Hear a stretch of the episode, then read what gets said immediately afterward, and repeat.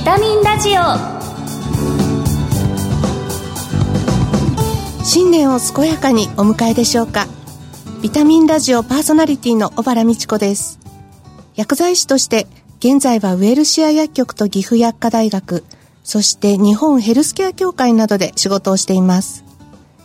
この番組は健康をテーマに医療に関わる専門家をゲストにお招きし明日の健康づくりのヒントになる元気を呼び込むお話をお届けしています。リスナーの皆様にとってビタミン剤になるような番組を目指してまいります。本年もよろしくお願いいたします。この後素敵なゲストをお招きいたします。そして番組の最後にはプレゼントをご用意しています。ウェルシア薬局がプロデュースした商品です。最後までお楽しみに。ビタミンラジオ。この番組はお客様の豊かな社会生活と健康な暮らしを支えるウエルシア薬局の提供でお送りします。ビタミンラジオ。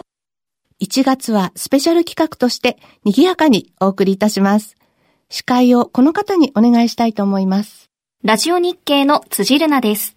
どうぞよろしくお願いいたします。どうぞよろしくお願いいたしますそれでは今月のゲストをご紹介いたしますウェルシアホールディングス会長の池野隆光さんです。よろしくお願いいたします。よろしくお願いします。池野でございます。まずは、ご略歴をご紹介させていただきます。池野隆光さんは、1943年、広島県生まれ、大阪経済大学経済学部をご卒業されました。東北地方から関西まで店舗を展開するドラッグストア業界大手のウェルシアホールディングス会長には2013年に就任され、去年からは日本チェーンドラッグストア協会の会長も務めていらっしゃいます。今月の特集テーマはドラッグストアの展望です。1回目の今日はドラッグストアに求められていることと題して池野会長、そして小原さんにお話を伺ってまいります。さて、七草がゆも食べて1月7日、2020年新しい年に入りましたが、まずは去年、ウェルシア薬局さんにとってどのような1年だったでしょうか？ウェルシアにとっては、まあ、いい年っていうんでしょうかね。はいとってもいい年であり、また、今年につながるですね、えー環境が整ったと。こんな感じで、えー思っておりますね。池野さんは昨年日本チェーンドラッグストア協会の会長に就任されました。はい。あの、7兆円規模とも言われて成長を続けるドラッグストア業界を取り巻く現状ってどのように捉えていらっしゃるんですか？今、ドラッグストアは成長しています。で、なぜ成長するのか、まあ、いうのがあるわけですけれども、ドラッグストアが成長するというのは、必然的にですね、高齢者が増えたり、あるいは、行動範囲がですね、非常にこう多岐にわたってくる。お客様にとってですね、便利さの価値が変わってきた。こういうことだろうと思っております。業界の再編なんかもあるんじゃないかなそうですね。あの、これまあ、すべての流通業界で再編が行われておりますけれども、ドラッグストアはまだ再編があまり進んでいない方なんですね。もっともっと進むんでしょうね。はい。去年はそんな報道もありましたよね。ございましたね。大きな話題になりましたですね。どのように捉えていらっしゃいましたか？こういうですね、大きなグループができることによってですね、新しい社会の受け皿になっていくと、こういうふうに思っています。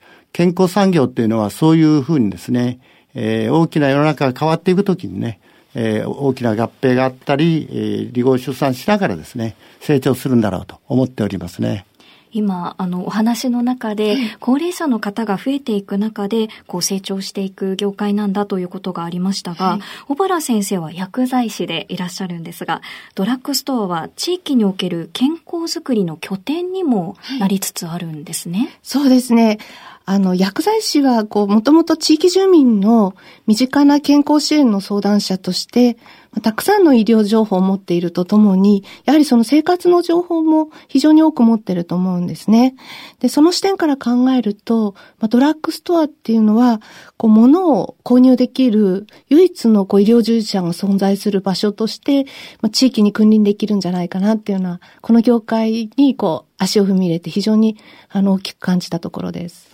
実際に店舗にいるとお客様の特に高齢の方の声も聞くことがあるんじゃないかなと思うんですが、どんな相談が？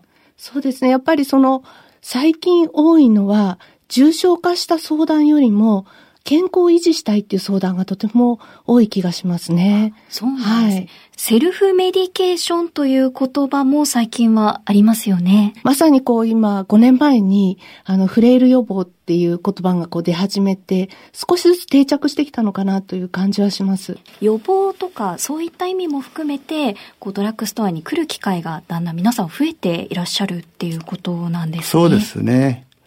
あの、最近は投資でも ESG 投資なんていう言葉も多く出てきますが、はい、SDGs、持続可能な開発目標の推進に向けて、日本チェーンドラッグストア協会が力を入れていることって何かあるんでしょうか？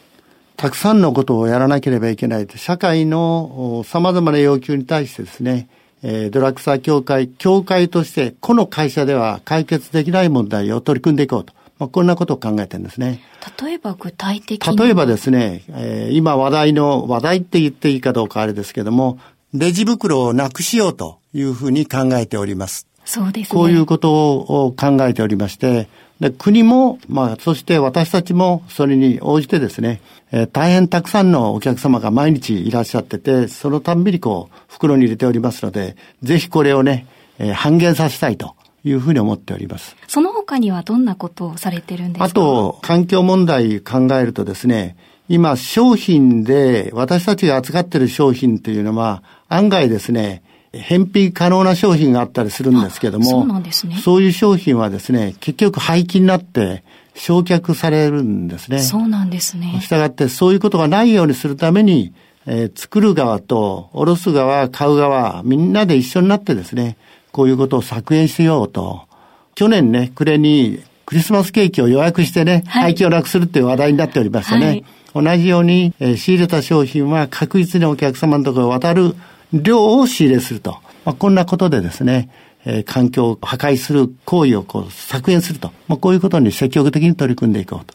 考えていますね、はい。そして先ほどお話の中でも出たんですけれども、高齢社会の中でドラッグストアってどんな役割を果たしていけるんでしょうか？高齢化というのは、まあ、特にですね、ドラッグストアにとっては、お客様がですね、いらっしゃって、スーパーマーケットで食べることだけが主でありますけども、食べることと、今、ドラッグストアで食も扱ってるんですね。そうですね。したがって、食べること、そして、えー、化粧品、そして、まああ、治療、そしてそれを予防すること、そして介護用品。全部が揃ってんですね。そういうふうな業態ってないんですね。だんだんですね、お客様の方からも、地域の困ったはドラッグストアだと。こんな感じになってきてるんですよね。ということで、流通業界と呼んでもいいぐらいたくさんのものを取り扱っていらっしゃると思うんですが、そんな中で合理化を見据えて、電子タグにも取り組まれているということなんですが、詳しく教えていただけますか？今、小売業界でも非常に手間暇がかかるんですね。非常に、まあ、手間が暇がかかる。その合理化しようと思っても非常にしにくい業態なんですね。したがって、それを通産省がやってるんですけども、電子タグを使ってですね、瞬時に棚卸しができるとか、あるいはレジで今は一品ずつスキャンしているんですね。買い物した時に。これが一度にドッとできちゃうとか、こういうことが可能になってまいりました。これは一企業ではもちろんできませんし、そして、多くの企業が集まり、そしてまたメーカーがね、一緒になって流通全員がですね、参画することによって可能になってくると。こういうのに取り組んでいきましょうということで進めています。で、一部の企業でこうスタートしていますけれども、これをこう広げていこうと。そうでないとですね、人手不足をですね、解消とてもできないんですね。人口もここから減っていくと言われています、ね、この人口が減ることはね、とってもね、重要なことで、減るというのは、総数が減るという意味ではないんですね。若い層が減って高齢者が増えるっていう意味なので、大きなね、転換なんですよね。はい。はい、ドラッグストアの今後の展望というものを教えていただけますか？今、7兆円ぐらい、えー、ドラッグストアってね、あるんですけども、おそらく数年後にですね、10兆円になるだろうと。したがって、えー、小売業界の中で最もですね、成長するのはドラッグストアだと言われております。事実そうだと思うんですね。したがって10兆円目指して、今よりももっとですね、地域の様々な要求にお応えできる。予防や治療、介護がですね、きちんとできるようなスタッフを育成していきましょうと。業界として育成して、えー、お役立ちしようと。まあ、こういうことを考えています。人材の育成というところも、そこに対しては具体的に何か考えていることあるんでしょうか？実際には、まあ、薬剤師がたくさんいますので、薬剤師の教育をし、そして彼らの職能を高めていく、仕事の質を高めていく、あるいは登録販売士とか、栄養士とか、栄養士も随分たくさんいるんですよ。はい。で、食と健康っていうのがね、最ももう密接な関係でありますので、ただ、何かあった時に治せばいいっていう話は、お医者さんの話ですけども、ならないっていうね、病気にならないっていうのが一番のテーマだと思うんで、未病へね、向かっていくのがドラッグストアだと思いますね。はい。はい、今日はたくさんお話を聞かせていただきありがとうございました。ゲストは、ウェルシアホールディングス会長の池野隆光さんでした。貴重なお話をありがとうございました。ありがとうございました。ありがとうございました。あ、風邪薬切らしてた。ドラッグストア空いてるかな？深夜もオープン。ウエルシア。あれ？薬残っちゃったな。お薬の相談も。ウエルシア。答える、支える、ウエルシア薬局。公共料金、各種料金のお支払いも受けたまわっております。ビタミンラジオ。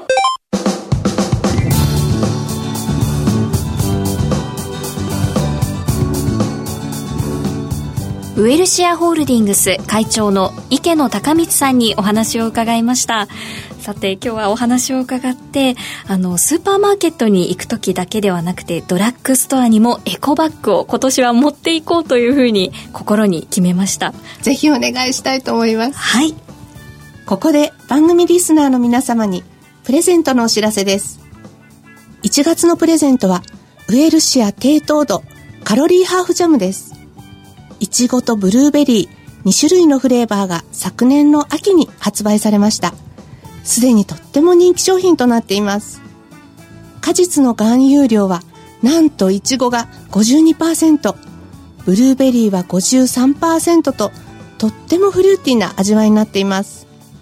そして気になる糖度は35度に抑え、すっきりとした甘さになっています。美味しくて体にも嬉しいジャムをぜひお楽しみください。プレゼントをご希望の方、番組のサイトからご応募ください。締め切りは1月24日です。ビタミンラジオ放送後はラジコのタイムフリーやポッドキャストでもお聞きいただけます。次回の放送は1月14日です。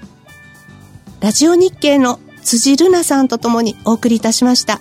辻さん、ありがとうございました。ありがとうございました。お正月はおせち料理を楽しみましたか？番組パーソナリティの小原美智子でした。